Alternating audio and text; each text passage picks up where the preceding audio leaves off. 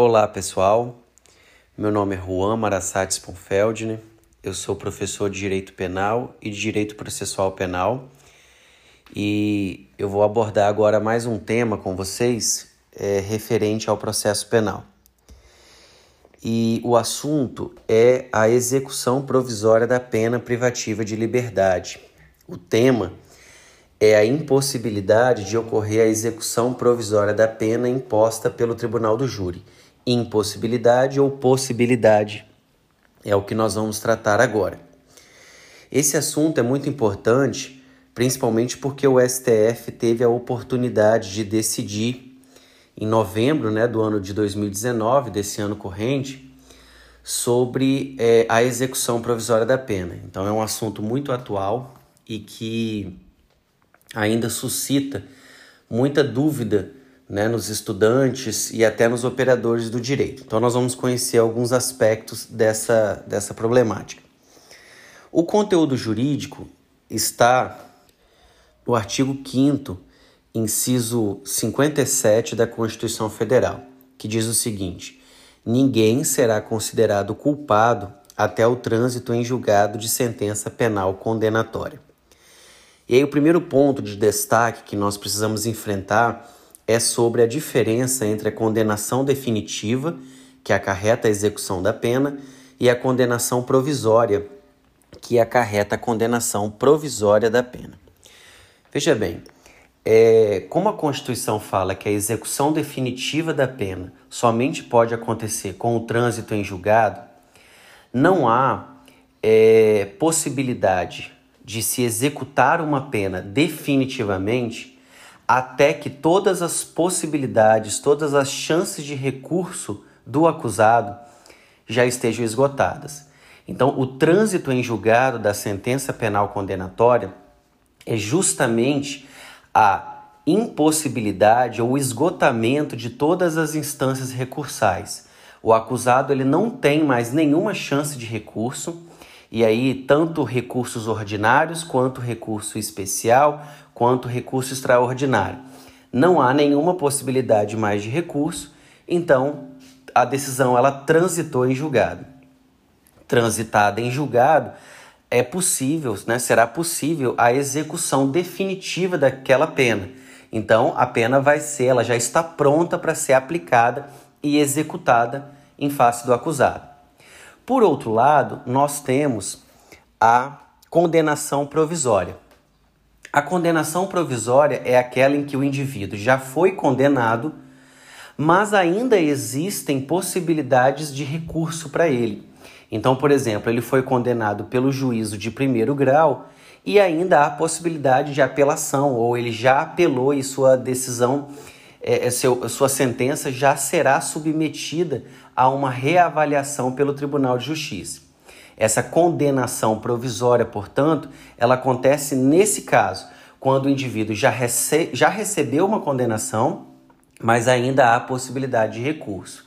E essa condenação provisória, ela acarreta justamente a execução provisória da pena. Então, o que é a execução provisória da pena? É a possibilidade de o indivíduo ser preso ou ter a pena executada contra ele mesmo havendo possibilidade de recurso. Então ele está recorrendo, tem um recurso em benefício dele no tribunal, no STJ, no STF, só que ele já tem a pena executada naquele momento. Não há o aguardo da sentença definitiva, ele já tem a sentença executada, mesmo em caráter provisório.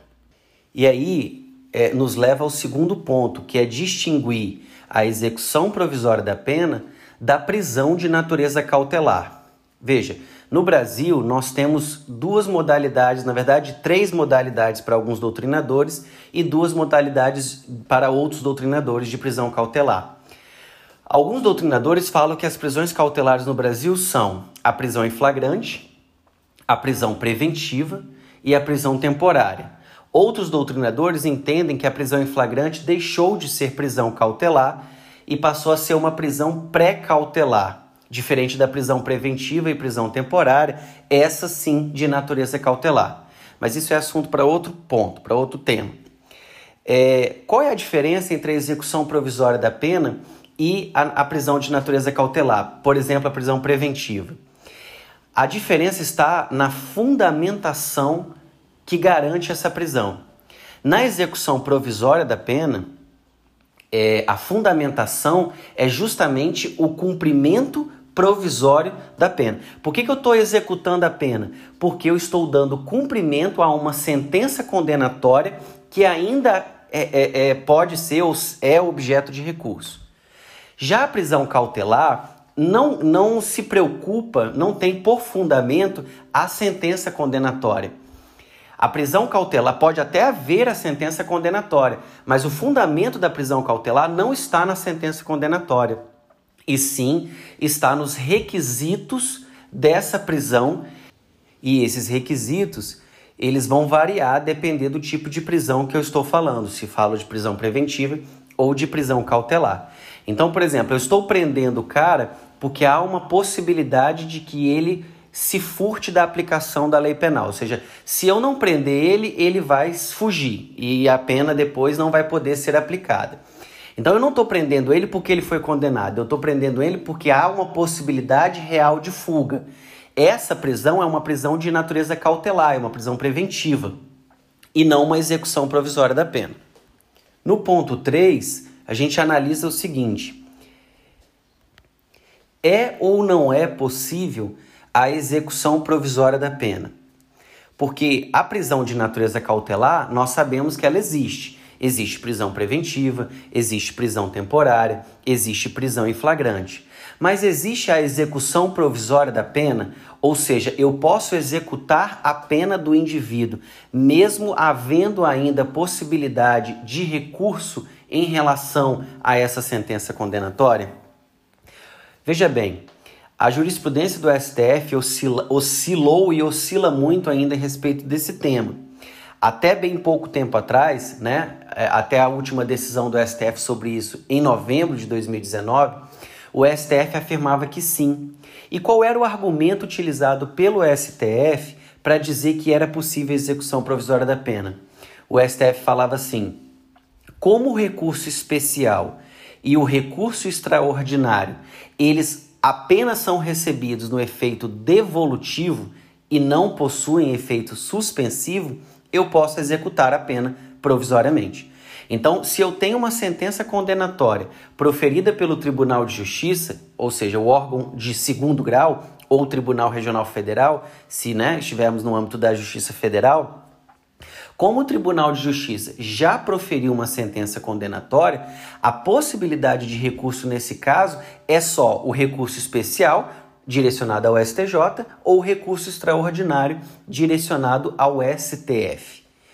E aí, como esse recurso especial e esse recurso extraordinário, ele não é como regra recebido pelo efeito suspensivo e sim meramente no efeito devolutivo, esses recursos eles não têm a prerrogativa de suspender a decisão condenatória tomada pelo Tribunal de Justiça. Se esse recurso não tem a prerrogativa de suspender o acórdão condenatório proferido pelo Tribunal de Justiça, então eu posso aplicar essa sentença provisoriamente. Era isso que entendia o STF antes de novembro de, 2000, de 2019. Só que aí o STF enfrentou mais uma vez o tema em 7 de novembro de 2019 e mudou sua jurisprudência, passando a afirmar que, na verdade, o artigo 5 que eu li para vocês né, no início, o artigo 5 inciso 57 da Constituição Federal, fala que todo mundo é considerado inocente até o trânsito em julgado da sentença penal condenatória. E se ainda não transitou em julgado, ou seja, se ainda há possibilidade de recurso especial e de recurso extraordinário, deve haver a preservação do princípio da presunção de inocência. Ou seja, o indivíduo é mantido não havendo a possibilidade de execução provisória da pena. Então, hoje, o atual entendimento da jurisprudência do STF é que o princípio da presunção de inocência garante a impossibilidade de execução provisória da pena no caso de é, haver ainda possibilidade de recurso, mesmo que seja apenas um recurso especial ou recurso extraordinário que não goza de efeito suspensivo. Por fim, nós precisamos enfrentar as decisões específicas do tribunal do júri. E a decisão do tribunal do júri, a sentença condenatória do tribunal do júri, ela tem uma peculiaridade que não tem na sentença proferida pelo juiz togado. Qual é essa diferença? A, a Constituição fala que a, o tribunal do júri, ele, a sentença proferida pelo tribunal do júri, ela é soberana, né? princípio da soberania dos vereditos. Sendo soberano, o que, que acontece com essa decisão? Essa decisão ela não pode ser revista em seus aspectos fáticos e probatórios pelo Tribunal de Justiça. Então, o tribunal do júri tomou uma decisão condenatória, essa decisão é soberana. Juan, mas não pode haver recurso para o Tribunal de Justiça? Pode haver recurso. Porém, o Tribunal de Justiça ele não pode rever os fatos e as provas daquele processo. O tribunal ele poderá apenas anular o júri, né, o tribunal do júri, por entender que houve alguma é, é, causa de nulidade e determinar que um novo tribunal do júri seja instaurado e né, profira um novo julgamento. Então, veja a diferença. Um juiz togado pode ter a sua decisão revista pelo Tribunal de Justiça, mesmo nos aspectos de reapreciação de provas e fatos, diferente do Tribunal do Júri, que, onde isso não é possível. E aí fica aquela dúvida: se a decisão do Tribunal do Júri ela é soberana e não podendo haver inclusive a reapreciação de fatos e provas pelo Tribunal de Justiça em um eventual recurso de apelação, será que eu posso executar essa decisão provisoriamente? Ou será que a decisão do STF da impossibilidade de execução provisória da pena também se aplica ao tribunal do júri, às condenações proferidas pelo tribunal do júri? E aí o STF teve uma oportunidade de decidir sobre isso no dia 19 de novembro de 2019, afirmando que, mesmo a decisão proferida pelo tribunal do júri, não é possível a execução provisória da pena. Então eu não posso executar a, a, a, a, sentença condenatória, eu não posso executar provisoriamente a sentença condenatória, mesmo que ela tenha sido proferida pelo tribunal do júri, mesmo diante da soberania dos vereditos, mesmo diante desses argumentos que eu trabalhei. E por que não? Pelo mesmo motivo, pessoal. Artigo 5 inciso 57 da Constituição Federal, né, que eu li para vocês ninguém será considerado culpado até o trânsito em julgado de sentença penal condenatória. Ok? Eu espero que vocês tenham entendido. Se tiver alguma dúvida, é só enviar. Um abraço.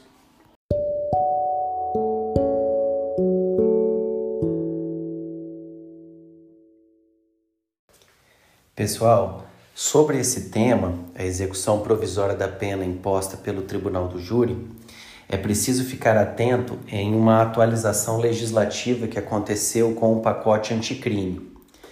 A Lei 13964 de 2019, que é a lei do pacote anticrime, é, passou a prever expressamente em seu texto a execução provisória da pena é, quando imposta pelo Tribunal do Júri, pena de reclusão igual ou superior a 15 anos.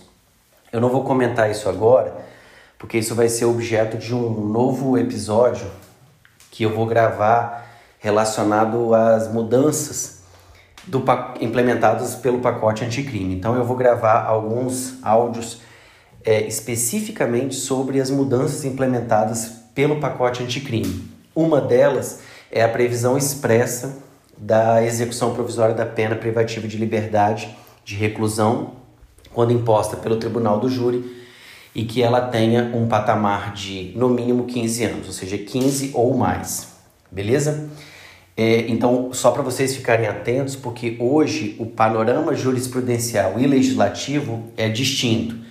Só que, como a decisão do STF foi de novembro de 2019 e a publicação da lei foi dezembro de 2019, há uma grande probabilidade que, ao ser questionada em sede de ADI essa norma do Código de Processo Penal, vá ser declarado inconstitucional pelo STF. Então nós precisamos aguardar como a jurisprudência vai se comportar. Provavelmente, muito provavelmente, essa norma do Código de Processo Penal, incluída pelo pacote de crime, vai ser questionada em sede de ação direta de inconstitucionalidade pelo, no STF e muito provavelmente o STF deva declarar a inconstitucionalidade dessa norma, uma vez que ele já esboçou entendimento em novembro de 2019 que não é possível execução provisória da pena, mesmo que imposta pelo tribunal do júri, em razão do princípio da presunção de inocência. Mas até lá, o que nós temos é uma decisão do STF falando que não pode e o Código de Processo Penal, né, virou lei e isso está no código que pode, e isso vai passar a ser aplicado a partir do dia 23 de janeiro de 2020.